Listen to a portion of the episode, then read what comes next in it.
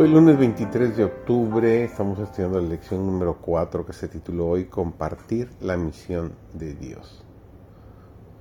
Su servidor David González, nuestro título de hoy es El amor de Abraham por los demás.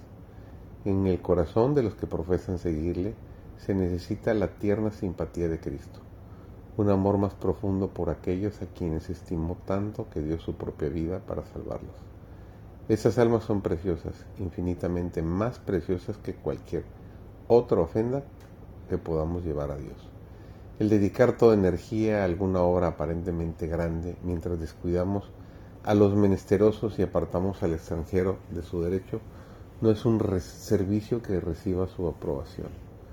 El amor es la base de la piedad, cualquiera que sea la profesión que se haga, nadie tiene amor puro para con Dios a menos que tenga amor abnegado para con su hermano.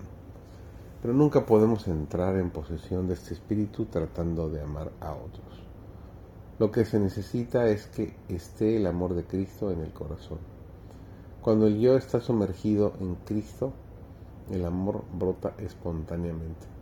La plenitud del carácter cristiano se alcanza cuando el impulso a ayudar y beneficiar a otros brota constantemente de adentro, cuando la luz del cielo y en el corazón y se revela en el semblante. Abraham, el hombre de fe, intercedió en favor de los habitantes de Sodoma. Una vez los había salvado mediante su espada, ahora trató de salvarlos por medio de la oración. Con profunda reverencia y humildad rogó, siendo el mismo pecador. Intercedió en favor de los pecadores Semejante espíritu deben tener todos los que se acercan a Dios. Abraham manifestó la confianza de un niño que suplica a un padre a quien ama. Se aproximó al mensajero celestial y fervientemente le hizo su petición. El amor hacia las almas a punto de perecer inspiraba la oración de Abraham. Aunque detestaba los pecados de aquella ciudad corrompida, deseaba que los pecadores pudieran salvarse. Su profundo interés por Sodoma demuestra la ansiedad que debemos experimentar por los impíos. Debemos sentir odio hacia el pecado y compasión y amor hacia el pecador. Para convencer a otros del poder de la gracia de Cristo, tenemos que conocer ese poder en nuestro corazón y nuestra vida. El Evangelio que presentamos para la salvación de las almas debe ser el Evangelio que salva nuestra propia alma. Solo mediante una fe viva en Cristo como Salvador personal nos resulta posible hacer sentir nuestra influencia en un mundo escéptico.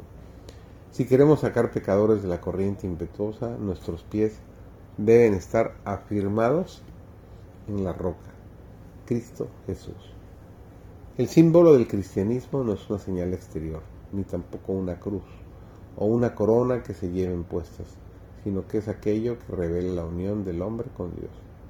Por el poder de la gracia divina manifestada en la transformación del carácter, el mundo ha de convencerse de que Dios envió a su Hijo para que fuese su redentor.